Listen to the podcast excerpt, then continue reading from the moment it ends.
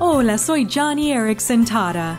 El Salmo 127 dice, Los niños son un regalo del Señor, y eso incluye a todos los niños, discapacitados, no nacidos, enfermos, niños y niñas. Pero solo en los Estados Unidos, 4 de cada 10 niños son abortados, muchos porque fueron diagnosticados con trastornos como el síndrome de Down.